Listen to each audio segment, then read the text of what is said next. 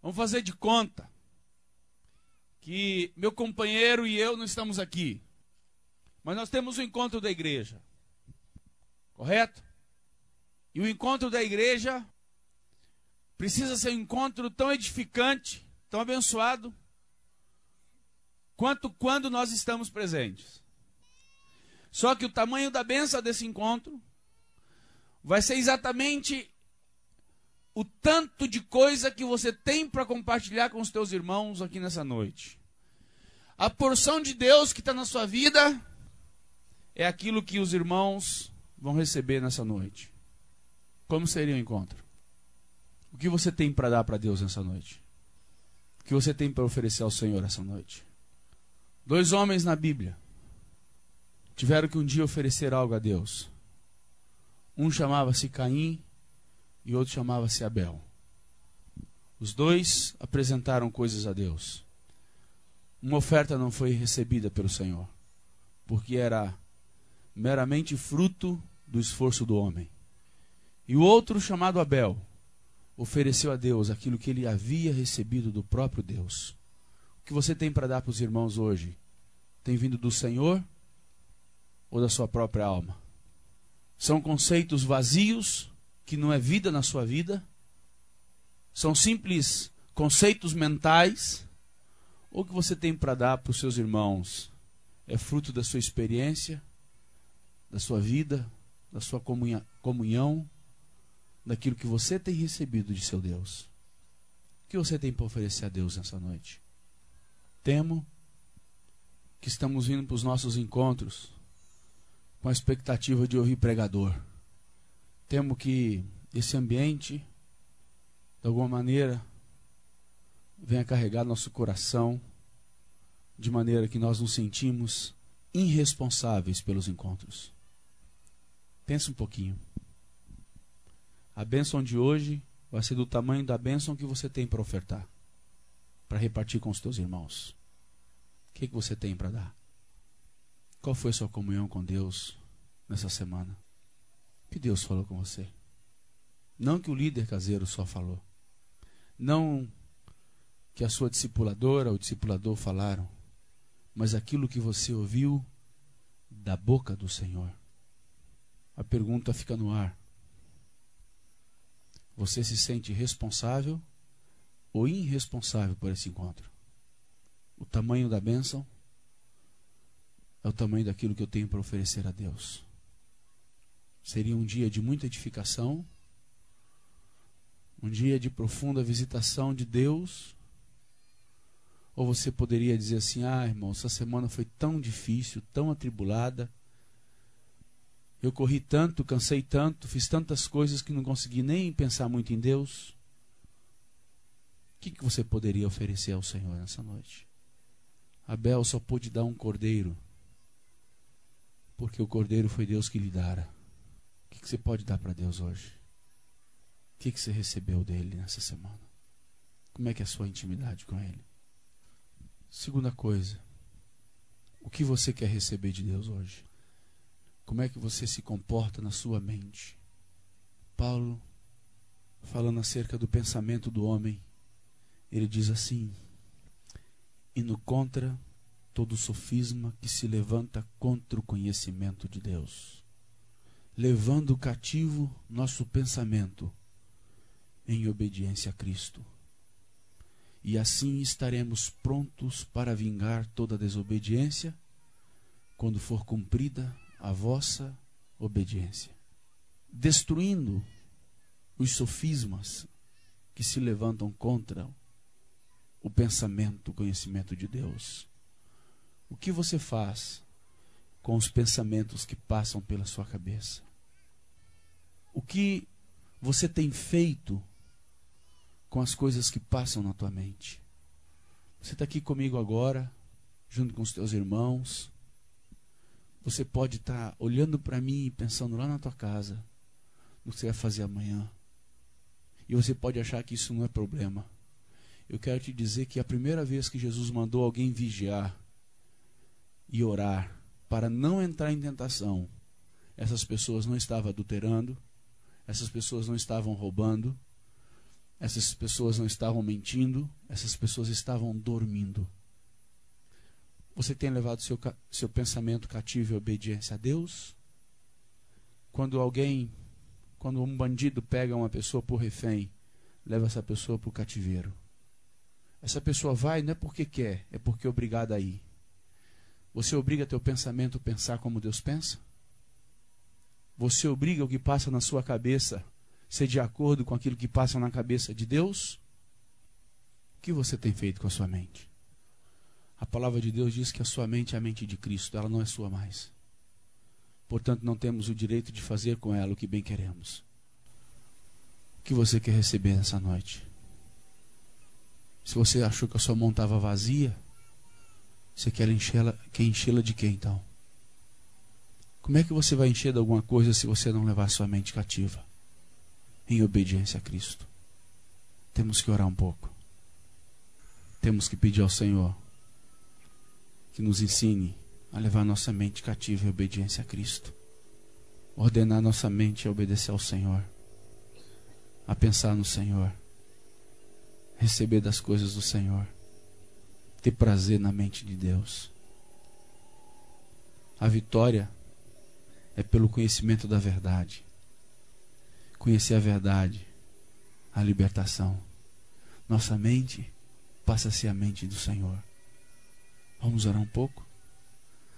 Fecha teus olhos. Eu não posso ordenar a sua mente a ficar cativa em obediência a Cristo. Eu não posso fazer isso por ti. Mas você pode. Fala para tua para tua mente agora, para os teus pensamentos. Diz ao Senhor que está levando cativo os seus pensamentos e obediência ao Senhor. Diz ao Senhor que você não admite ficar pensando em outra coisa a não ser dele. Diz ao Senhor que você quer receber dele, quer pensar conforme ele. Que você está indo contra as coisas que fica dispersando a sua mente. Que não deixa você se concentrar nas coisas de Deus. Diz isso ao Senhor agora. Pede a Ele para falar com você nessa noite. Pede a Ele para ordenar, ordenar a tua mente se você tem uma mente superativa que fica pensando num monte de coisas que te atrapalham em concentrar nas coisas de Deus, pensar e meditar nas coisas de Deus, o Senhor diz a você nessa noite: Ele te deu autoridade para levar a sua mente cativa em obediência a Ele.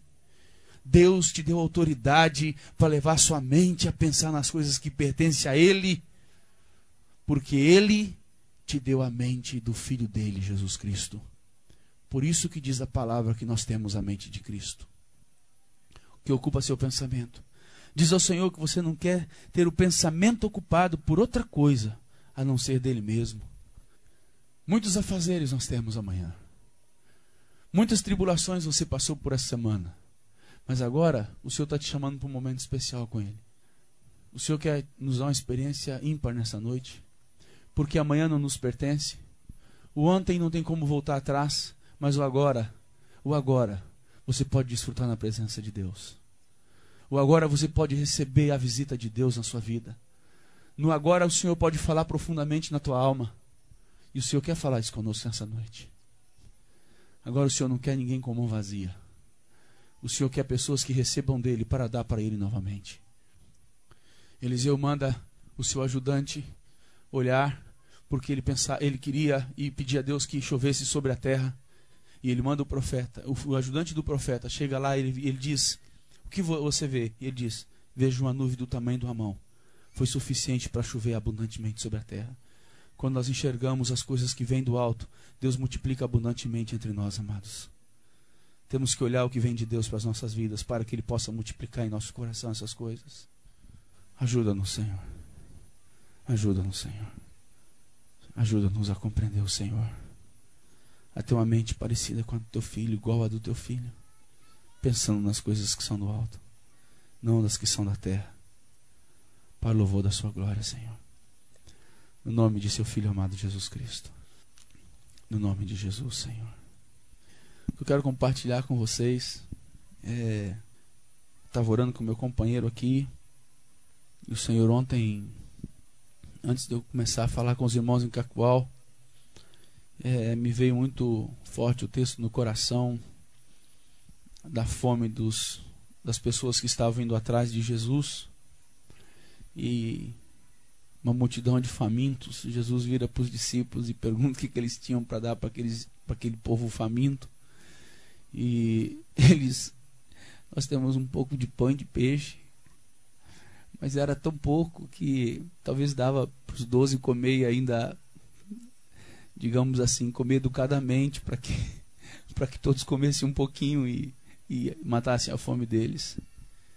E Jesus diz a eles que eles deveriam repartir o pão com a multidão. E aquele pouco pão e peixe, aqueles pães e peixes foram multiplicados de maneira que todos foram saciados e sobraram peixes e, e pães ainda no final. Eu quero dizer a vocês que eu estou com esse mesmo coração nessa noite. Eu quero dar um pouco do pão e do peixe que Deus tem me dado e pedir ao Senhor que multiplique por todos os famintos, todos que oraram, pedindo ao Senhor que falasse em sua mente, em sua consciência. O que, tô, o que quero repartir com vocês é alimento que eu mesmo tenho comido. É, tenho recebido de meu pai e tenho saciado minha fome. E estou pegando esse pouquinho que tem servido para minha alimentação pessoal e quero repartir com os meus irmãos. Confesso que quando o Senhor me fez há uns dois, três anos atrás, comecei a meditar nesse assunto, nessa, nessa palavra. Eu não sabia bem o fim dela. Eu não sabia bem por que Deus estava me realçando esse negócio. E o tempo foi passando, eu descobri que Deus, na realidade, estava querendo preparar meu coração, me fortalecer para todos os embates e todas as dificuldades, todas as tribulações que tenham passado na minha vida pessoal e todas as astutas tiradas do diabo, tudo aquilo que eu tenho tido que passar durante esses dois, três últimos anos da minha vida. Então eu gostaria de repartir com vocês assim, com esse coração, coração de quem está recebendo do Senhor para alimentar. Eu estou pegando o meu pouquinho e quero repartir diante dos meus irmãos e pedir a meu Pai, nosso Pai amado, que Ele multiplique de maneira que todos nós possamos comer e nos fartar e saciar e sobrar para que possamos repartir para outros que não estão aqui e que um dia e que numa situação da vida vai precisar de uma palavra e de um consolo do Senhor através daquilo que Deus quer nos falar nessa noite. Amém? Amém? Querem ouvir Deus nessa noite? Deus já tem falado conosco, né? Ele é bom. Amados, eu comecei a analisar, pensar um pouco nos problemas humanos, problema que os homens passam na vida problemas físicos, problemas financeiros, problemas emocionais. Comecei a pensar nos problemas que são comuns, que estão aí no nosso cotidiano. A gente está sempre se deparando com deficiente físico. Você está na rua, um deficiente pede a esmola para poder sustentar a si próprio, porque ele não consegue se locomover. O aleijado está ali sentado na beira do banco, e querendo que alguém o dê alguma, dê alguma coisa a ele para que ele possa é, comprar algumas coisas. E você passa ali e vê aquela pessoa naquela situação. Outras vezes a gente encontra com pessoas no dia a dia com problemas de enfermidades sérias, enfermidades que a medicina não dá conta de resolver, que não existe um remédio, que não existe solução, a ciência chegou no limite, não tem mais o que fazer. E os homens passam por isso. E é o problema da pessoa, não é o seu problema. É a, é a pessoa que está vivendo, não é você que vive. Ainda que você tenha misericórdia dela, ainda que a gente se compadeça dela, mas não é o nosso problema, não é a nossa situação. É a situação da pessoa. Ela que está vivendo. E Quantas vezes eu tenho ficado tão constrangido diante de Deus, às vezes entro no meu carro, começo a chorar, porque passei por um enfermo, por um aleijado, e, e eu passei por ele, ele continua aleijado, e eu sei que meu Jesus, se estivesse passando ali naquele momento, faria, mandaria essa pessoa levantar, ir para casa. E eu, ainda que sou discípulo do Senhor, não sou parecido com ele nessas coisas, e estou diante das minhas limitações próprias. Mas isso me constrange, eu, eu fico constrangido, eu não sei o coração dos meus irmãos, mas eu sou assim. Eu vejo, eu, eu fico querendo é, ver Deus fazer um negócio ali radical naquela vida. Mas tá aí, a pessoa está vivendo com o problema dela. Eu vou para minha casa com a minha compaixão, com o meu choro, e ele continua aleijado. Ele continua com a deficiência dele. Quantas situações financeiras que a gente vê na vida, pessoas que são ricas, daqui a pouco quebra de uma vez, fica pobre. Pessoas que tinham dinheiro, que tinham poder, que tinham posse, se tornam pessoas pobres, paupérrimas, pessoas que não têm mais é, aquela abundância, aquela, aquela, aquele sobejar de dinheiro, de recurso financeiro. E está lá, é um problema dele. Outras vezes, pessoas que nunca foram ricas, que já nas, nasceram pobres e que têm dentro das suas das suas limitações financeiras um monte de desejo que ela gostaria de suprir, não de necessidades, não, mas estou falando de desejo, coisa que a pessoa sonha, ah, mas se eu pudesse ter aquilo, ah, se eu tivesse dinheiro para conquistar aquilo, né? Puxa, seria até legal ter aquilo, dar para meus filhos, às vezes um brinquedo, às vezes uma coisa que para para a pessoa que está vivendo é uma montanha, não consegue vencer aquilo, ele não vai dar conta. Né? Quantos filhos não conseguem receber uma bicicleta de presente dos pais porque ele tem uma limitação financeira, não vai poder suprir e ele tem que conviver com aquilo. Ele tem que conviver. É o problema dele. Não tem jeito.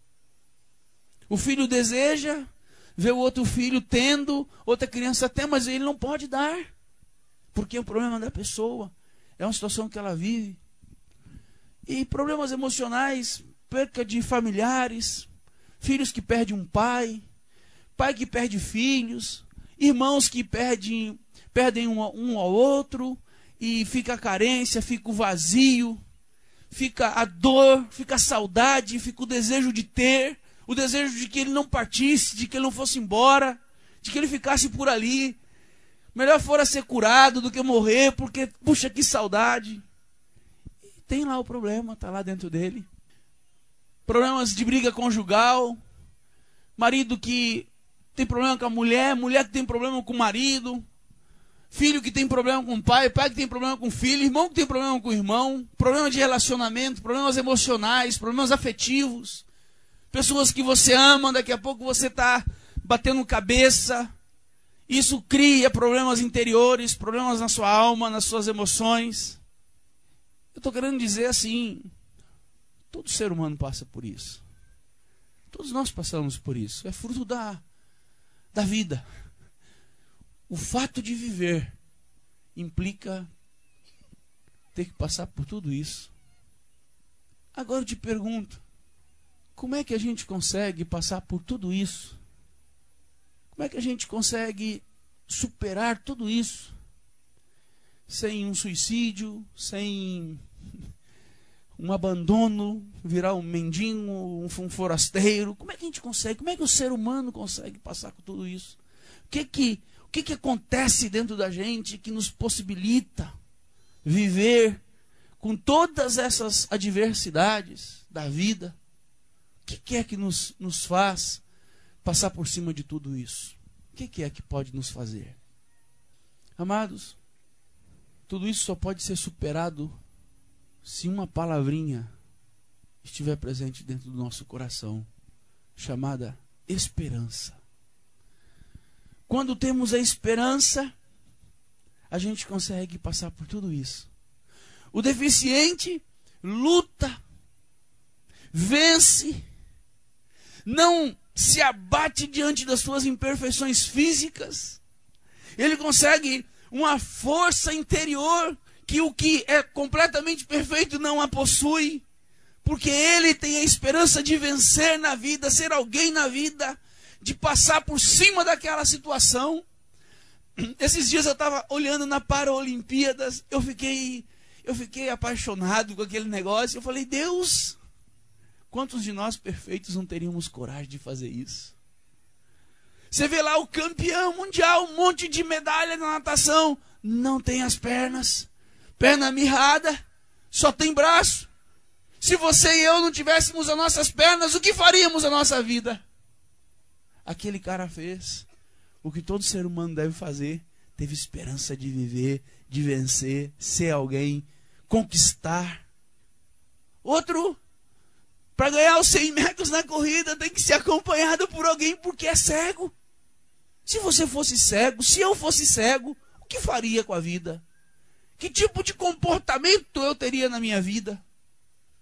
Como faria? Outro na cadeira de roda jogando basquete. Tem gente são que não gosta de pegar nem na bola. Complexo de inferioridade, acha que nunca vai conseguir fazer aquela bola entrar naquele aro tão pequenininho.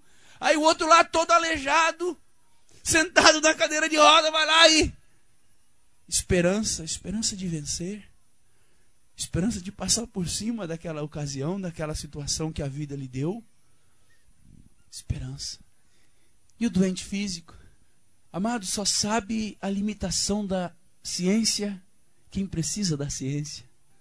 A ciência é muito boa de se ver nas literaturas, na televisão, mas quando você necessita da ciência com a dificuldade da enfermidade, que aquilo ali a ciência não desvendou ainda, você vê o tanto que eles são cegos, tanto que eles são limitados.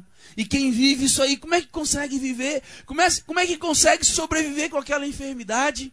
Com esperança. Você imagina um pai que tem um filho, como aquele filme Olho de Lorenzo. Quem não, quem não assistiu esse filme, indico você assistir, porque é uma coisa boa. Um filho deficiente, que a, a limitação da ciência diz que o filho não pode viver. Os pais têm esperança de conquistar algo, de conquistar um remédio para que o filho viva, para que o filho permaneça. Esperança. Esperança se meteram na faculdade, foram estudar medicina para poder ajudar o filho. Encheu o coração de esperança. Sem esperança, não há motivo para se viver. Porque todas essas problemáticas são maiores do que a capacidade racional de alguém de passar por cima das coisas. Ele precisa ter um elemento a mais. Tem que ter esperança no coração. Senão não vence. E o rico que ficou pobre? Você já conheceu alguém rico que ficou pobre? Gente, um rico pobre é complicado. Um pobre rico é, é alegria, mas um rico pobre é complicado. Você conheceu um rico, três carros na garagem, você entra na casa da pessoa, tudo que é de aparelho, de eletrodoméstico, de eletrônico, de informática, de tudo que você imagina da vida, a pessoa tem daqui a pouco, não tem nada. Precisa ganhar roupa dos outros. O que, que faz uma pessoa dessa viver ter desejo de continuar vivendo, ter desejo de lutar pela vida. Esperança. Só esperança. Senão ele faz uma loucura com a própria vida, faz uma besteira. Porque ele está diante de uma situação deprimente. Onde a sua moral, a sua autoestima ficou abaixo do zero e muito. Antes tinha, agora só sobrou a lembrança do quão bom era ter. Não pode ter mais. O que faz uma pessoa dessa superar as crises? A esperança. O que faz uma família pobre que se vê diante das necessidades ou diante das, do seu sonho, da sua, da sua expectativa, do seu desejo de dar para o filho ou dar para si próprio algo que ele gostaria muito, o que faz uma pessoa dessa não ficar amargurada, aborrecida, embrutecida com a vida? a esperança. Porque senão ele vai começar a olhar para as pessoas que têm, que possuem, irá fazer comparações, não irá conseguir administrar dentro de si. Não vai conseguir. Vai ter problema com Deus, porque vai achar Deus injusto, porque eu não tenho, eu não tenho. Só esperança. Para poder falar para o filho que vamos orar. Deus pode dar, Deus pode não dar, mas vamos buscar Deus. Deus é bom, mesmo se nós não recebermos, só esperança. Não tem jeito. Não tem como. E os casados? Quando a gente casa, aquela fofura. O marido, a coisa mais fofa do mundo, a mulher, a coisa mais fofa do mundo, vão para a mesma casa e descobrem que são tão diferentes. Descobrem que pensam coisas completamente diferentes um do outro. E aí começa a ter os problemas conjugais, bater de frente, discutir, opiniões contrárias.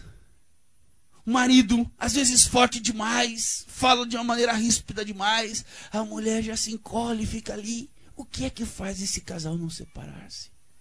A esperança de um dia mudar. O que faz renovar esse coração? É a esperança, não outra coisa. Amados, que pensam ter esperança.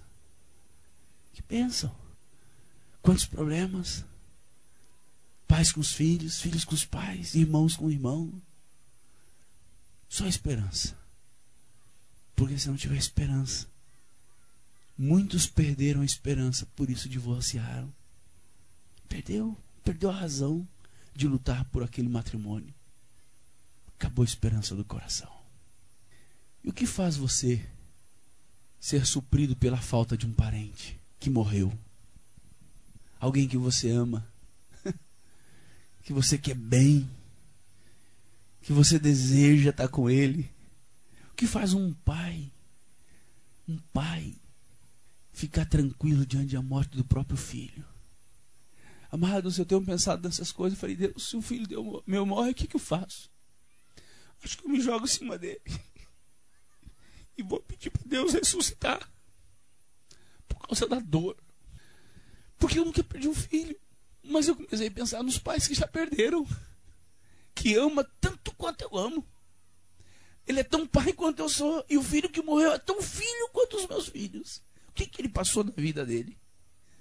O que, que ele teve que administrar dentro dele para vencer aquilo? Só a esperança. Para falar assim, Deus, obrigado pelos anos que passamos. E me dê graça para viver bem com aqueles que estão vivos, para aproveitar melhor minha vida, para refletir na vida, para pensar na vida. Só a esperança que pode satisfazer um coração assim. Um coração adoecido, um coração enfraquecido por essas percas emocionais. Queridos, isso tudo é vida cotidiana. E eu te pergunto, como é que a gente faz para viver a vida espiritual? Como é que a gente vai dar conta de viver essa vida nesse corpo de pecado? nesse mundo onde a presença do pecado está aí, onde você ama profundamente a seu Deus e de vez em quando se fraga pecando contra Deus, fazendo aquilo que Deus não agrada, entristecendo o coração de Deus com atitude. Como poderemos vencer? Como poderemos? Queria ler com vocês 1 Coríntios capítulo 13 1 Coríntios capítulo 13. Quando a gente fala em 1 Coríntios capítulo 13, a coisa que vem no nosso, na nossa mente, para quem já conhece mais a palavra de Deus, é assim: ah, é o amor. é o amor. Não, amados, eu não quero falar sobre o amor. Quero falar sobre a esperança.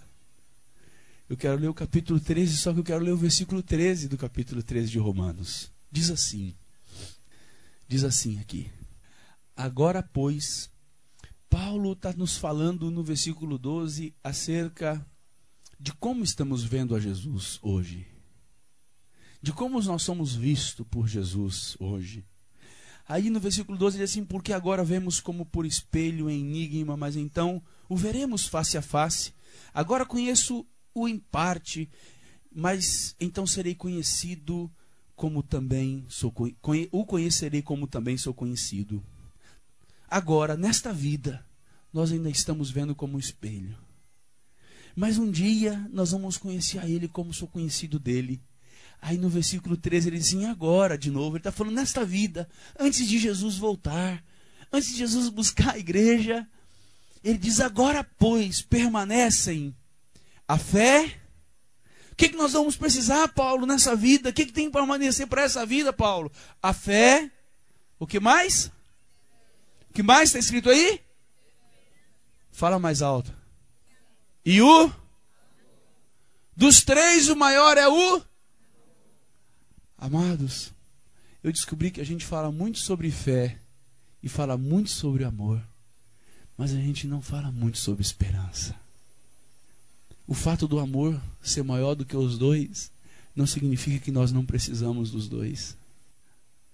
Muito nós ouvimos desses anos de nossa vida sobre a fé e sobre a esperança. Eu digo a vocês, amados, que nós pastores precisamos meditar um pouco mais sobre esse negócio chamado esperança. E eu, nessas minhas meditações na palavra de Deus, eu estou assustado o tanto que a Bíblia fala de esperança. o tanto que Deus fala de esperança, o tanto que Deus repete sobre a esperança. Porque a gente precisa da esperança. Porque Paulo não falou à toa que permanece agora fé, esperança e amor. Não quero falar de fé, não quero falar de amor hoje, quero falar de. De que, que eu estou falando hoje? De quê? O que, que é esperança? O que, que é esperança, hein? Na Bíblia, o significado da escrita do grego significa o quê? Expectativa de um bem que deseja. Esperança é você ter expectativa de receber, de ter um bem, algo que você deseja. Que mais? Essa expectativa é baseada em supostos direitos ou ou promessas ou probabilidades. Talvez eu vá receber. Existe uma probabilidade de eu receber. Existe uma promessa que eu vou receber. E eu quero receber. Assim é a esperança na Bíblia. Significa essa coisa gostosa. E no dicionário? No dicionário, é fé no futuro. Confiança. No dicionário, é uma expectativa otimista. Por isso que a gente precisa da esperança. Porque em seu significado, ela é fantasticamente boa para nós. Todo ser humano precisa encher a alma dessas coisas. Tinha um homem, vários homens, mas um deles, quero começar com esse.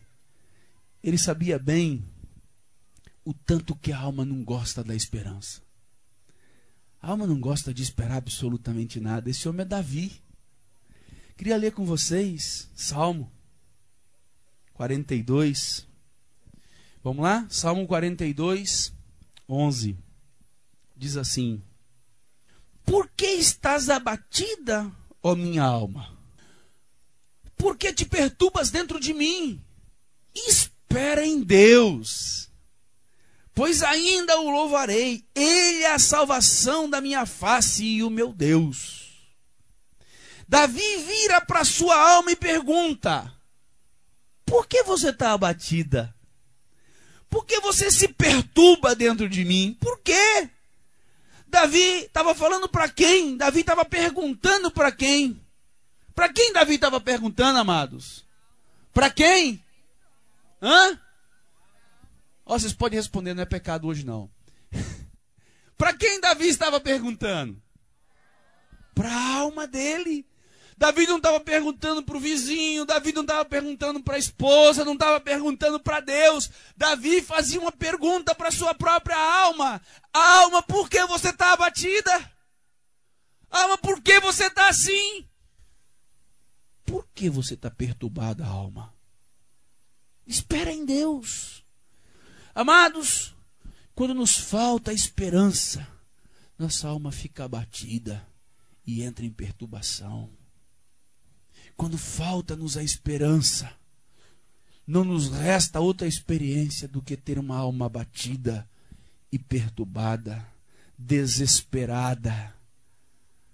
Abatimento, perturbação, fruto de alma sem esperança. E Davi não culpa ninguém, Davi olha para ele e diz: Para com isso, alma, espera em Deus. Espera no Senhor, alma. Porque a alma não gosta de esperar, amados. Como é que é quando você marca às 11 horas para alguém na sua casa almoçar, que você resolve fazer um churrasco para a pessoa e coloca a carne lá no espeto e vai chegando a carne, hã? vai ficando bonita, 11 horas ninguém chegou, 11 e meia muito menos, meio-dia a carne já está esturricando, ficando seca. Como é que fica a sua alma? Extremamente alegre, claro. Puxa, que bom, né? A pessoa não veio. Nossa, preparei tudo isso aqui, eu vou mesmo eu desfrutar, vai, já que ele não veio. É assim que a alma fica. A alma não gosta de esperar. A alma não gosta de esperar. Nossa alma se agita, se perturba rapidamente. Não é assim? Não é assim? Amados, porque Deus sabia que nossa alma se perturbava sem esperança. Porque Deus sabia que nossa alma ficava agitada, ficava desesperada. Hã? Aí Deus fez uma coisa para consertar a alma, que é lá em Hebreus, queria ler com vocês. Hebreus capítulo 6. Queria ler Hebreus capítulo 6, versículo 11 em diante com vocês. Vou fazer uma leitura rápida porque nós vamos ler vários textos na Bíblia hoje. Diz assim: Mas desejamos que cada um de vós mostre o mesmo cuidado até o fim para a completa certeza da esperança. Para que não vos façais negligente, mas sejais imitadores dos que pela fé e paciência herdaram a promessa. Porque quando Deus fez a promessa a Abraão, como não tinha outro maior por quem jurasse, jurou por si mesmo Versículo 15: Assim, esperando com paciência, Abraão alcançou a promessa. Esperando com? Esperando com? Esperança e paciência anda muito junto. Esperando com? Porque esperou com? Alcançou a? Porque os homens certamente juram por alguém superior a eles e o juramento para confirmação é para eles a fim de que toda a, o fim de toda contenda pelo que, querendo Deus mostrar mais abundantemente aos herdeiros da promessa a imutabilidade de seu propósito, interpôs com juramento. Que juramento? Para que por duas coisas imutáveis, nas quais é impossível que Deus minta, tenhamos firme a consolação, nós os que é, pomos o nosso refúgio em reter a esperança proposta, a qual temos como âncora da, âncora da, segura e que penetra até o interior do véu. Amados, essa divisãozinha de versículo às vezes nos atrapalha a compreender a Bíblia. Porque o versículo 18 e o versículo 19 parece que estão separados. Aí você não consegue entender o que, que significa a esperança. O texto tem que ser lido assim: e reter a esperança proposta, a qual temos como âncora da alma. É a sequência. É a sequência. Esperança, âncora, da alma. Para que, que serve a âncora no navio? Hã? Para que, que serve a âncora no navio, amados? Para segurar ele. Segurar ele onde? No mesmo lugar. Navio grandão. Ancorou. Não sai mais dali. Desceu as, desceram as âncoras daquele navio não move nem para diante nem para trás. Quem é pescador sabe bem o que significa âncora no navio, num barco. Como é que é pular se rio corrente, água corrente, não sei o que, conversa fiada do rio, você solta a âncora, o que acontece? Barco paradinho. Não vai nem para frente, nem para trás, está ali parado. Amados, Deus sabendo que nós temos uma alma que não gosta de esperar, Deus sabendo que temos uma alma que não gosta da esperança, ela tem dificuldade de esperar com paciência. Deus, vou lhes dar uma âncora, uma âncora que não vai deixar vocês se moverem do lugar que vocês estão. Eu vou dar uma âncora chamada esperança para que vocês não saiam da minha presença. Deus nos dá uma âncora espiritual chamada esperança, âncora que não nos deixa perder a esperança âncora que nos mantém firme no propósito de Deus, no chamado de Deus, no sonho de Deus, no propósito eterno de Deus. Sem a esperança, amados, o barco começa a andar para longe. E todas as vezes que nós levantamos a âncora da esperança, nós nos afastamos da presença de nosso bendito Deus. Todas as vezes que a sua alma entra em aflição, você se vê longe de Deus. É assim ou não é contigo? O Senhor quer nessa noite recolocar âncoras em nosso coração, amados. O Senhor quer colocar a âncora da esperança em cada um de nós nessa noite. Para a gente não se mover facilmente da promessa que temos recebido do Senhor. Deus diz para todos nós assim: estejam, tenham por certo isso, que fiel aquele que começou em vós a boa obra, e ele há de aperfeiçoá-la até a vinda de Cristo Jesus. E nós temos dificuldade muitas vezes de acreditar que Deus há de aperfeiçoar nossas vidas até a vinda de Cristo, porque a nossa esperança começa a flutuar, a nossa âncora chamada esperança começa a levantar-se do lugar, e nós começamos a sair da presença de Deus e não acreditamos nas promessas do Senhor. Amados, que Deus restitua as âncoras em cada um de nós. Nós precisamos da âncora da esperança na nossa alma, amados, para a gente não se mover de onde Deus tem nos colocado. Vamos fechar nossos olhos um pouquinho. Pede ao Senhor para resgatar essa verdade no teu coração nesse momento. Pede ao Senhor que, pelo Espírito Santo, pelo poder do Espírito que inspirou a palavra, venha recolocar uma âncora segura e firme dentro de seu coração. Senhor amado, tua palavra diz que nós precisamos da esperança para viver esta vida. Estamos aqui como seus filhos pedindo: restitui-nos a esperança no coração. Coloque essa âncora, Senhor, uma âncora bem forte, bem pesada, bem firme, segura, para a gente não sair do lugar, Deus. Quando os problemas vêm na nossa vida, Senhor, nós queremos sair do lugar, nos movemos da Sua presença. Nosso coração fica tão afadigado. E nessa noite nós pedimos: recoloque em nós a esperança, Senhor. A âncora em nossa alma chamada esperança. Coloque na vida dos meus irmãos, ó Deus, por favor. Tenha misericórdia de cada um de teus filhos nessa noite, Senhor. Recoloque em cada alma, Senhor, a âncora da esperança para o louvor da sua glória. No nome de seu Filho amado Jesus Cristo, eu te peço, ó Deus, por favor, por favor, Senhor. Amado, amados, vocês concordam comigo que facilmente, quando a esperança, quando a âncora chamada esperança nos é tirada, facilmente a gente sai do lugar? quando as tribulações sobrevêm em nossas vidas, que nós perdemos a âncora da esperança, a gente começa a sair da presença de Deus, se afastar da presença de Deus. A lâmpada do Espírito começa a apagar dentro de nós, só sobra tristeza, só sobra desespero, só sobra angústia. Não nos resta mais a alegria, não nos resta mais o contentamento a fé de que Deus vai nos conduzir em vitória, a fé de que Deus nos vai, nos vai fazer triunfar sobre a situação, a fé de que Deus está conosco. Nos falta tudo isso quando nós perdemos a âncora da esperança. E Deus não quer que a gente se perde. Deus não quer isso para nós, negão. Deus quer uma âncora bem pesada dentro de nossa alma. Uma esperança bem grande, do tamanho da nossa necessidade do tamanho da dificuldade que a gente atravessa, para que a gente não saia do lugar que nós estamos, que é a presença de nosso Deus amado. Amados, um bom exemplo de âncora da esperança é Jó. homem rico, homem próspero, homem com muita fama, com muito respeito, com muitas posses. Aí vai lá e arranca ali tudo que tem. Morre sua esposa, seus filhos, Fica ele só. Meu companheiro, como se não bastasse, tira a dignidade dele, tira a saúde dele. E aquele homem tem uma âncora. Que âncora? que âncora de Jó, não? Que homem a ser admirado por nós, não? Tá ali, ó, não se move. Aí lá no meio da vida de Jó, Deus não está satisfeito ainda com o pobre daquele homem, vira para ele e começa a dar de dedo nele. Jó, quem é você, Jó? Sabe disso, Jó? Onde você estava quando eu fiz isso? Você já parou para enxergar o crocodilo, Jó? Jó, e começa a apontar o dedo para Jó, ainda bateu mais aquele Jó.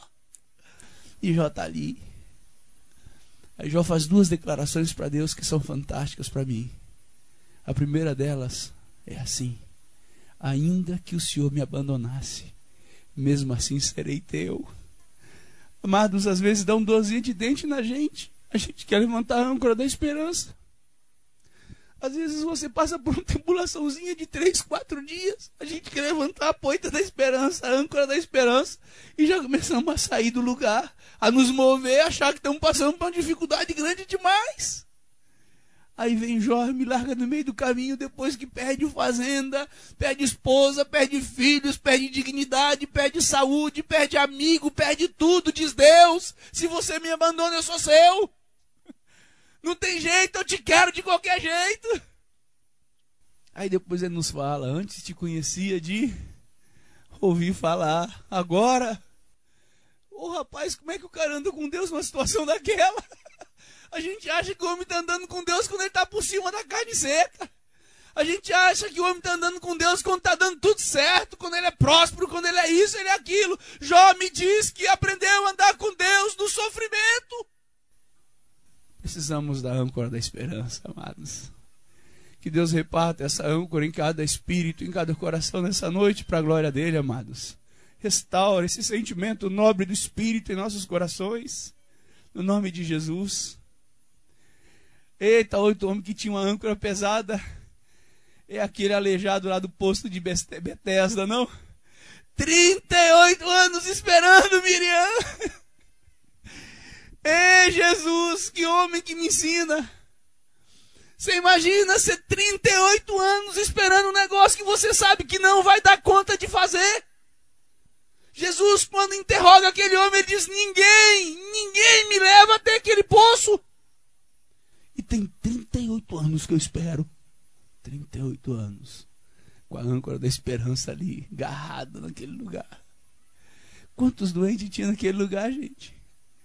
Quantos enfermos naquele lugar? Jesus, eu acho que Jesus tropeça na âncora daquele homem. Eu acho que Jesus acerta o dedão na âncora daquele homem e diz: Eu preciso curar esse homem. Esse homem espera 38 anos, eu preciso resgatar a dignidade e saúde. E Jesus vai lá e manda ele tomar o leito e ir para casa dele. E ele é curado na mesma hora, porque esperou 38 anos. Eu não tenho isso de vida ainda. Mas ele esperou 38 anos. Ô oh, âncora grande. Ô oh, esperança bendita. Às vezes a gente fica chorando um choro que não provém do Espírito de Deus, lamentando aquilo que Deus não gostaria de ouvir, porque estamos faltando a esperança dentro de nós. Estamos precisando nos encher da esperança que provém de Deus, para a glória dele. Amém, amados? Amém?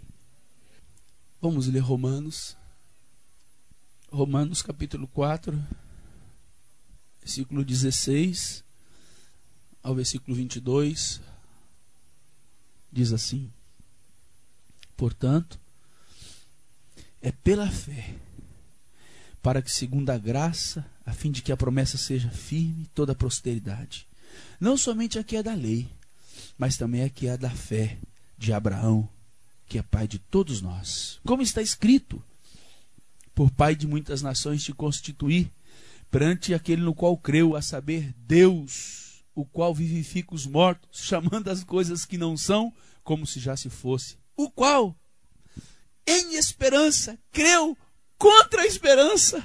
O quê? Que seria feito pai de muitas nações, conforme o que lhe fora prometido assim será a tua descendência. E não se enfraqueceu na fé, nem atentou para o seu próprio corpo já amortecido, porque já era de quase cem anos, nem tampouco para o amortecimento do ventre de, Sara. Não duvidou da promessa de Deus por incredulidade, mas foi fortificado na fé, dando glória a Deus, e estando certíssimo de que ele tinha prometido, também era poderoso para fazer. Pelo que isso lhe foi também imputado como justiça. Amados, sabe para que, que Abraão via? Via um velho. Um velho que não podia mais ter relação sexual com sua esposa. Um velho amortecido pelos anos. Sabe o que ele via? Uma esposa velha que não podia lhe dar filhos. Isso é que os olhos de Abraão via. Os olhos de Abraão via a impossibilidade humana. Os olhos de Abraão via a dificuldade imposta pela vida. Abraão via aquilo que qualquer um de vocês viriam naquele momento. Mas a palavra de Deus diz que Abraão não creu nisso, mas creu na promessa. Que que Deus falou para ele: você vai ser pai de muitas nações. Aí ele acreditou num Deus que chama as coisas que não fossem como se fossem o Deus que dá ordem ao morto a levantar. Ele creu nesse Deus, o Deus da promessa.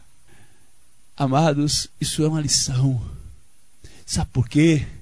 Porque a gente não gosta de esperar o que a gente não está vendo. A gente gosta de esperar o que está vendo. Abraão é o contrário. Abraão mostra o contrário. Como é que é a sua situação hoje? Pensa aí quais são as dificuldades que você está vivendo na sua vida.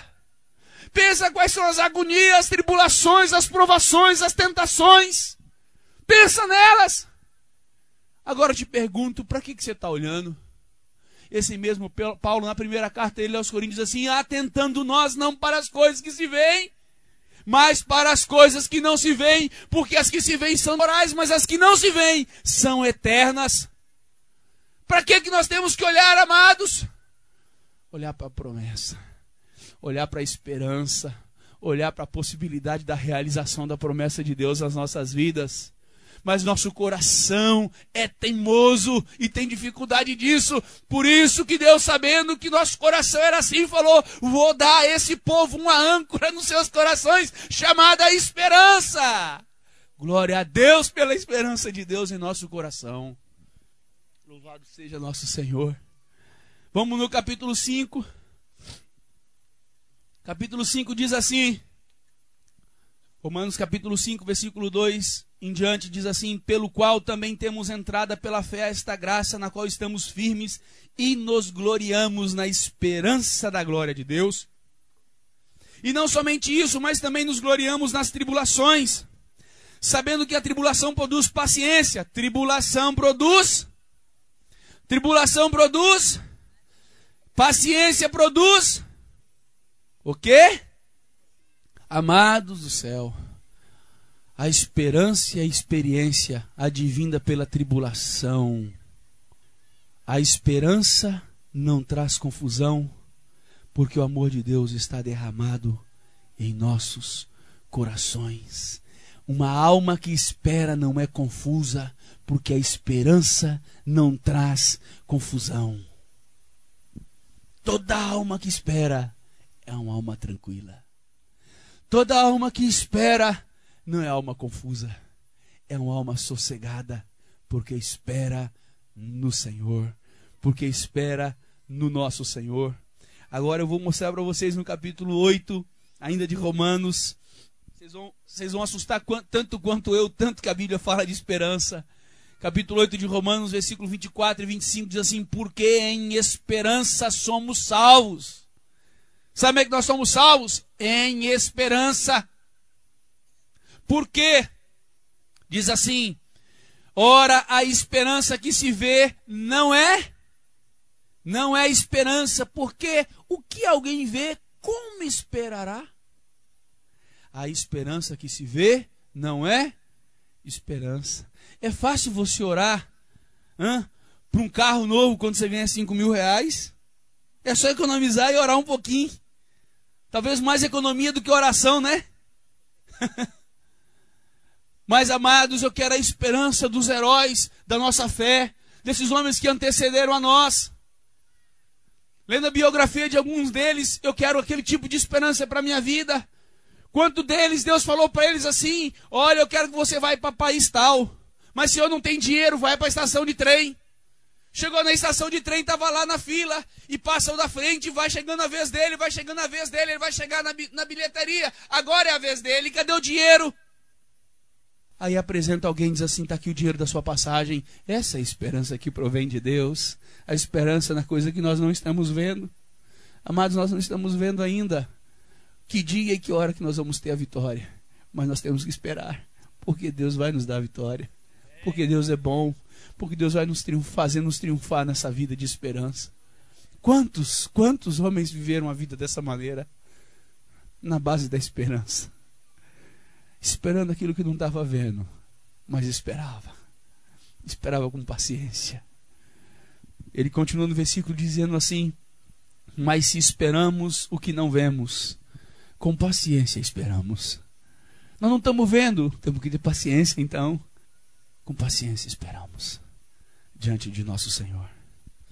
Amados, me veio uma frase no coração esses dias. Eu penso que a esperança seja o maior ingrediente da fé.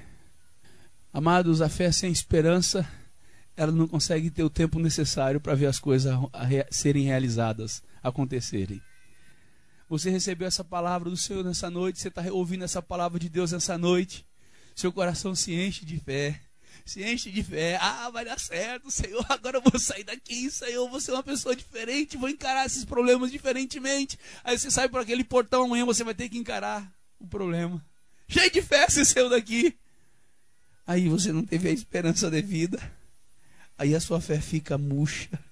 A sua fé enfraquece. Porque a esperança é que nos faz velar para esperar a promessa do Senhor. A esperança sustenta a fé, amados. Mantenha a fé acesa, mantenha a fé viva, mantenha a chama da fé acesa para que Deus possa realizar aquilo que Ele deseja realizar em nosso coração. O que, que é a fé? É a certeza. Hã? É a certeza das coisas. Vamos ler lá, Hebreus 11. Oh Senhor, precisamos da esperança. Encher nosso coração nessa noite de esperança, Senhor. Ora, a fé é o firme fundamento das coisas que se. Fé é o fundamento firme daquilo que você está esperando. Não existe fé sem esperança, porque ela é o firme fundamento daquilo que você espera. E o que mais? Hã? O que, que diz aí? Pode ler, amados. E a prova das coisas que você está enxergando que realmente está quase acontecendo. É isso que está escrito aí. É a prova das coisas que você está enxergando que vai amanhã realizar. É das coisas que a gente não está enxergando. Parece que é uma repetição de Romanos 8, 24 e 25. Fé é o fundamento firme daquilo que eu espero. Eu espero, com paciência eu espero. E tenho convicção, mas não estou vendo. Mas tenho certeza que vou receber. Isso é fé. Amados, nós queremos nos identificar, sabe com qual fé? A fé que ressuscita mortos. Nós queremos a fé que transporta montes, a fé para andar sobre as águas, mas nós precisamos da fé que espera. Se você lê na sua casa, é uma boa leitura, quero recomendar vocês leem. É, essa semana, o capítulo 11 de Hebreus, vocês vão ver de tudo aqui. Abraão creu na promessa, de tal forma que ele, ele acreditava que Deus podia dar para ele filho de pedra. Amados, que confusão é essa, hein? Que esperança grande, hein? Ver uma pedra pode ser um filho dela. Se você continuar a leitura, você vai ver que homens creram em coisas que não, se, não sabiam na época deles, como Noé, como Moisés. Ninguém estava vendo nada, mas creram, creram na promessa, creram na direção. Fé é o ato de você crer na palavra de, na palavra de Deus com esperança e convicção no coração. Mas em compensação, no final do texto, você vai ver um monte de irmãos que esperaram, esperaram com fé, com fé, e esperaram, e esperaram, e diz a palavra, e não receberam a promessa, não alcançaram a promessa. Quer ler? Versículo 39 diz assim: E todos estes, tendo tido testemunho pela fé, não alcançaram a promessa. Você sabe qual que é a vitória da esperança? Quero usar. Gosto muito da expressão que Deus deu ao Mário. A vitória da esperança não é vencer. A vitória da esperança é nunca desistir, amado. Essa é a vitória da nossa esperança. Amado, você sabe o que é pior do que você não alcançar? É você nunca ter tentado. É você ter desistido no meio do caminho. Essa é a maior derrota do ser humano. Amados, eu tenho muitos defeitos na minha vida ainda. Eu tenho muitas diferenças de meu Jesus. Tem muitas coisas ainda que eu não consegui, me entristeço, choro, não gostaria de fazê-las. Quero mudança em minha vida. Mas você sabe o que é pior do que eu desistir em continuar com meu coração cheio de esperança que um dia serei semelhante a meu Jesus? É eu desistir da minha fé no Senhor e ir para o inferno novamente. É levantar a âncora da esperança na minha alma e a deriva para o mundo.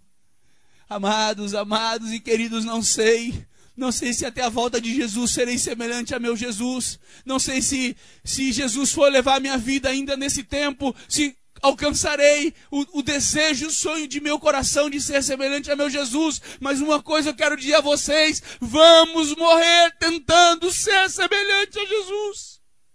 Não podemos desistir, não podemos perder a esperança por mais atrapalhada que tem sido a sua vida, não desista, não perca a esperança, meu amado. Não perca a esperança de que hoje pode ser um dia diferente, amanhã você pode ser mais parecido com o nosso Jesus. Nunca percamos a esperança. Vamos morrer crendo. Vamos buscar a âncora da alma, chamada esperança, para a gente nunca desistir das coisas do Senhor para que não sejamos contados como os que retrocedem para a perdição, mas que possamos ser contados entre aqueles que perseveram para a preservação da alma diante de nosso Senhor. Temos que encher nosso coração de esperança nessa noite, Senhor. Multiplica os pães nessa noite entre nós, Senhor. Multiplica o alimento espiritual em todos os meus irmãos nessa noite, Senhor. Em nome de Jesus. Em nome de Jesus. Amados, a esperança tem muitos inimigos. E eu descobri um que foi muito útil na minha vida. Um deles chama demora. Esse é um dos maiores inimigos da esperança. Eu estava com meu coração todo atrapalhado, esperando uma coisa há algum tempo, passando por muita angústia, por muito sofrimento interior. E eu fiquei com meu coração atrapalhado demais e fiquei, Senhor, mal, mal dentro de mim, sabia que não estava bem. Sabia que coisas na minha alma não estavam legal e eu precisava uma palavra do Senhor, eu precisava que Deus orientasse minha vida, que Deus me direcionasse o coração. E o Senhor me deu um texto que foi muito útil, que está em Provérbios. A palavra diz que conhecereis a verdade e a verdade vos libertará. Amados, nós precisamos conhecer a Bíblia, porque ela é a fonte de vida mesmo, viu? Ela liberta a gente de todas essas problemáticas. O diabo não não consegue nos mover quando a gente conhece a palavra, porque a gente rebate, levando nosso pensamento cativo em obediência a Cristo. Provérbios, cap... Provérbios 13, 12 diz assim: A esperança demorada enfraquece o coração. Outra tradução diz assim: A esperança tardia adoece o coração. Amados, quando a nossa esperança, quando o cumprimento daquilo que nós estamos esperando não acontece, nosso coração se enfraquece, adoece. Aí eu vi por que, meu coração estava em frangalhos. Eu disse: Ah, coração, você tem que calar tua boca. Ah, porque está batida a minha alma. Espera em Deus. Pude verificar onde estava o defeito. Pude ver onde estava o problema. Sair da angústia, sair da perturbação da alma. E o Senhor pôde novamente restabelecer minha alma, meu coração no lugar porque a esperança tardia adoece o coração do homem. Amados, se esperamos, repito, com paciência esperamos. Vamos esperar com paciência, porque Deus não está com seus olhos fechados e nem com as suas mãos fechadas, mas estão com seus olhos atentos e as suas mãos estendidas para cada uma de nossas necessidades e situações da vida e Ele é fiel, amados. No tempo dele, Ele vai responder, Ele vai nos conduzir na vitória necessária, porque Ele é bom e Ele é galardoador daqueles que o buscam. Deus é bom. Temos que acreditar nisso. Todas as vezes que a Bíblia fala da falta de esperança, sabe a quem que ela relata? Ímpio. Deus sempre relata a falta de esperança com ímpio, não com cristão. Quando fala de esperança, fala de cristão. Quando fala de falta de esperança, fala de ímpio. Quer ver? Lê comigo Efésios 2. Efésios capítulo 2, versículos 12. Vai falar de nossa vida. Efésios 2, 12. Acharam? 11 e 12, vamos ler. Porquanto, lembrai-vos de que vós no outro tempo eras gentios na, na carne, chamado em circuncisão, os que na carne se chamam circuncisão, feita pelas mãos dos homens que naquele tempo estavam sem Cristo, separados da comunidade de Israel, estranhos ao concerto da promessa, não tendo, não tendo, quando era ímpios nós não tínhamos esperança. Amados, quando seu coração começar a perder a esperança, se assuste, porque você está voltando para aquilo que nós éramos, sem Deus, sem esperança. Tem vários textos que são correlatos a essa verdade. Aqueles que estão anotando, não vou ler hoje, mas você pode ver em casa. 1 Tessalonicenses capítulo 4, versículo 13, fala sobre o ímpio que não tem esperança. Jó 8,13 também. Jó 11, 20 também. Jó 27, 8 também fala sobre isso. Deus mostrando o problema da falta da esperança nos homens que não conhecem a Ele. Ezequiel capítulo 37. Isso aqui foi um achado de Deus no meu coração também. Ezequiel 37 foi um achado porque eu conhecia esse texto e essa passagem de Ezequiel 37. Já tinha visto, escutado muitos pastores abençoados falando sobre esse assunto que me edificou muito.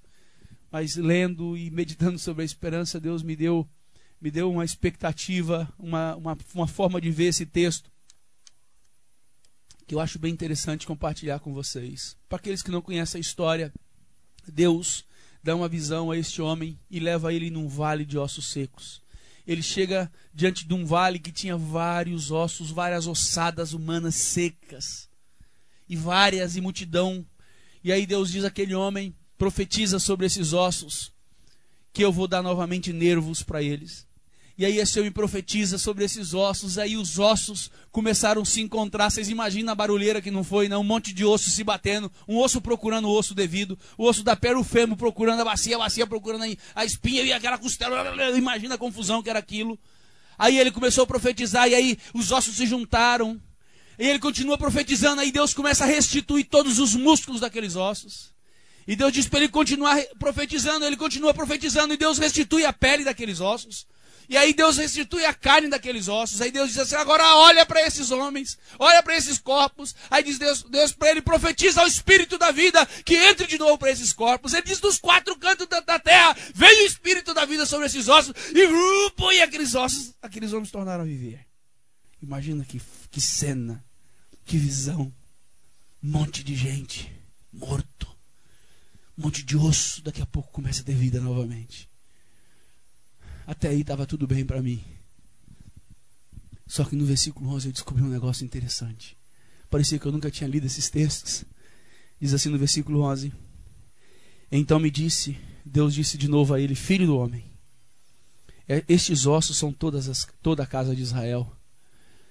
A casa de Israel tinha pecado, o povo de Israel tinha sido cortado, Deus estava mal com o povo dele, Deus tinha abandonado o povo dele, e Deus estava querendo trazer o povo dele, resgatar, colocar, reenxertar, recolocar aquele povo de novo na promessa e na comunhão íntima com ele. Aí diz assim o Senhor a ele: Vê esses ossos, são toda a casa de Israel.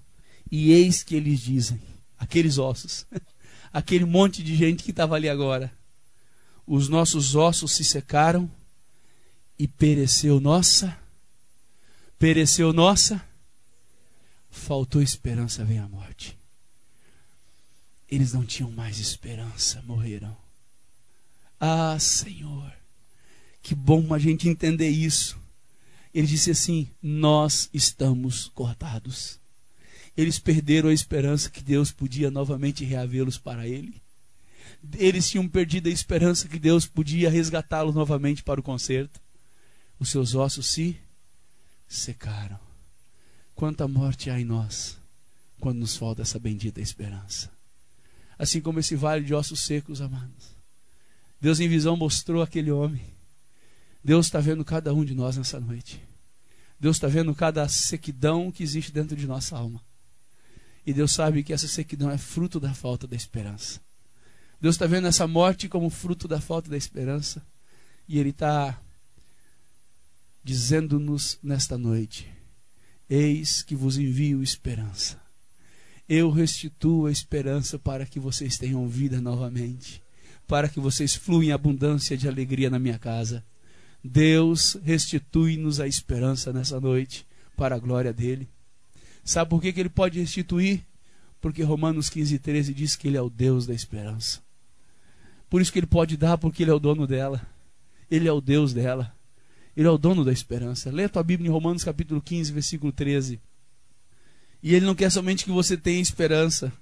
Deus quer uma medida maior nessa noite. Ah, Senhor, eu creio que o Senhor quer uma medida maior para todos nós nessa noite, Senhor. Creio que o Senhor está nos levando a, um, a uma medida maior, uma medida mais abundante, Senhor. Romanos capítulo 15, versículo 13 diz assim: Ora, o Deus da esperança vos encha de todo gozo e paz em crença, para que sejais ricos ou para que abundeis em esperança pelo poder do Espírito Santo. Deus não quer só que eu tenha, Deus quer que eu seja rico, Deus quer que eu abunde na esperança pelo poder do Espírito Santo que já está dentro de nós. Quantos querem sair daqui mais rico de esperança hoje? Levanta a mão. Vamos falar isso para Deus agora então? Fala isso para Ele no seu lugar, diz: Me enriquece da tua esperança, Senhor. Senhor, nos enriquece de esperança nessa noite, Senhor. Abunda-nos de esperança nessa noite, Senhor. Faça nosso cálice transbordar de esperança, ó Deus. Senhor, Senhor, Senhor, Senhor. Senhor amado, no monte de ossos secos, você mandou profetizar a vida e você restitui a esperança daquele povo, Senhor. Profetizo sobre meus irmãos a esperança no nome de Jesus. O Deus da esperança está entre nós, resgatando nossa esperança, pondo ela como uma âncora firme dentro de nosso coração, ó Deus. No nome de Jesus, Senhor. Nós queremos sair daqui ricos da esperança, abundantes na esperança porque aí nós vamos ter fé que nosso casamento pode melhorar, vamos ter fé que nossos filhos possam se converter enquanto os pais sofrem com filhos ímpios. Ó oh, Deus, teremos fé de que o evangelho do reino será revelado muito mais fortemente em nosso coração. Teremos fé de que sairemos daqui muito mais praticantes da sua palavra. Teremos fé de que o Senhor há de completar a boa obra em nosso coração. Enriquece-nos, enriquece-nos, enriquece-nos de esperança, ó oh, grande Deus, nosso Pai bendito e amado. Enriquece-nos dessa esperança para o louvor da sua glória. No nome de seu filho amado Jesus, Senhor. No nome de Jesus. Aleluias. 1 Pedro capítulo 1, versículo 3. 1 Pedro capítulo 1, versículo 3, nos diz assim: Bendito seja o Deus e Pai de nosso Senhor Jesus Cristo que, segundo a sua grande misericórdia, nos gerou de novo para uma viva esperança. Deus te gerou novamente, você se tornou uma nova criatura para ter uma viva esperança. Nossa esperança tem que ser viva. Por isso fomos renascidos em Cristo Jesus, refeitos, recriados para uma viva, uma viva esperança pela ressurreição de Jesus Cristo dentre os mortos. Deus nos recriou para uma viva esperança. Nossa esperança não é morta, nossa esperança é viva, porque fomos refeitos para ter essa esperança viva em nosso coração, meus irmãos. Aleluias por isso. Romanos capítulo 12, versículo 12. Paulo diz: Alegrai-vos na esperança. Alegrai-vos na esperança. Rico de esperança, alegre porque tem esperança. Amados, aquele que tem esperança, ele não vive abatido. Aquele que tem esperança, ele não é desanimado. Aquele que tem esperança passa pelas tribulações da vida cheio de fé de que Deus há de conduzir em vitória. Aquele que enche seu coração de esperança não permite retroceder. Aquele que enche seu coração de esperança acredita que Deus há de cumprir tudo na sua vida para a glória dele não podemos esquecer que Deus é o Deus da esperança. Por isso que ele diz para todos nós: Cristo em vós é a esperança da glória. Aleluias! Cristo na nossa vida é a esperança, amados. Temos a Jesus, por isso temos a esperança da glória em nosso coração. Amados do Senhor, meu pedido a Deus que façam com vocês aquilo que Ele tem feito no meu coração que eles animem, que ele venha animar vocês profundamente nessa noite, resgatar a esperança, resgatar a confiança, resgatar a fé, resgatar de que ele vai, ele está com a gente, ele vai realizar tudo aquilo e ele acompanha nossas vidas passo a passo, dia a dia, não tem nada que ele não esteja olhando, que ele não esteja atento, que ele não esteja cuidando de nossas vidas. Meu pedido ao Senhor é que ele resgate na igreja a esperança da glória que é Cristo em nossas vidas, uma âncora grande, firme e segura na vida de cada um de meus irmãos. Tem aqui mais uns 15, 20 textos para ler, mas não vai dar tempo para a gente ler hoje. Mas quero que você medita no último texto de, de Provérbios 14, 32, que diz assim: O justo, ainda morrendo, tem esperança. Ainda que ele esteja morrendo, o justo tem esperança. Nem na morte ele perde a esperança Eu acho que, acho que as pessoas leram esse provérbio de Salomão, por isso que dizem por aí que a esperança é a última que morre. E tem razão, porque, porque Salomão diz que o justo, o justo, ainda que morrendo, tem esperança. Nem na morte ele perde a esperança. Ele está lá, 1432. Ele está lá com o coração dele firme na esperança do Senhor, para a glória do Senhor na vida dele. O Senhor fortalece o coração daquele que espera, gente. Vocês podem ter certeza disso, está na palavra, está escrito, ele fortalece o coração daquele que espera. O Senhor diz que aquele que tem confiança, ele tem confiança porque espera. A esperança quer ser resgatada em nossos corações nessa noite, para a glória do Senhor. Vamos orar um pouquinho? Vamos orar um pouquinho? Vamos orar uns com os outros? Vamos profetizar sobre a vida dos nossos irmãos a esperança. Vamos desejar que o Deus da esperança enriqueça o irmão nessa noite. Vamos desejar, pedindo ao Senhor, que Ele restitui em nós toda a esperança que nós tínhamos perdido, que Deus, que já resgatou, Deus está entre nós, sabemos disso, percebemos isso, sentimos isso, e esse Deus está querendo restituir a todos nós a esperança. Vamos levar nossa mente cativa a Ele, obedecendo. Você pode ter chegado aqui como aquele vale de ossos secos seco porque não, tá, não tinha esperança. Mas Deus quer te restituir a vida nessa noite. Deus quer restituir a vida na sua vida. Deus está dando ordem para que as coisas entrem no normal, osso procurando o osso devido, as coisas se encaixando de forma correta, nada fora do lugar. A mesma palavra Deus nos traz nessa noite.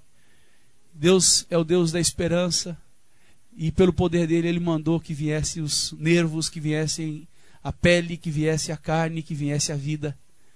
E aquele povo estava daquele jeito porque eles não tinham esperança. Mas Deus está querendo nos resgatar a esperança pelo poder dele. Não pelas coisas que você e eu estamos vendo, porque às vezes nós estamos chegando só os problemas, muita dificuldade. Mas Deus quer que você olhe com os olhos da esperança para a glória dele nessa noite. Para o louvor da glória dele.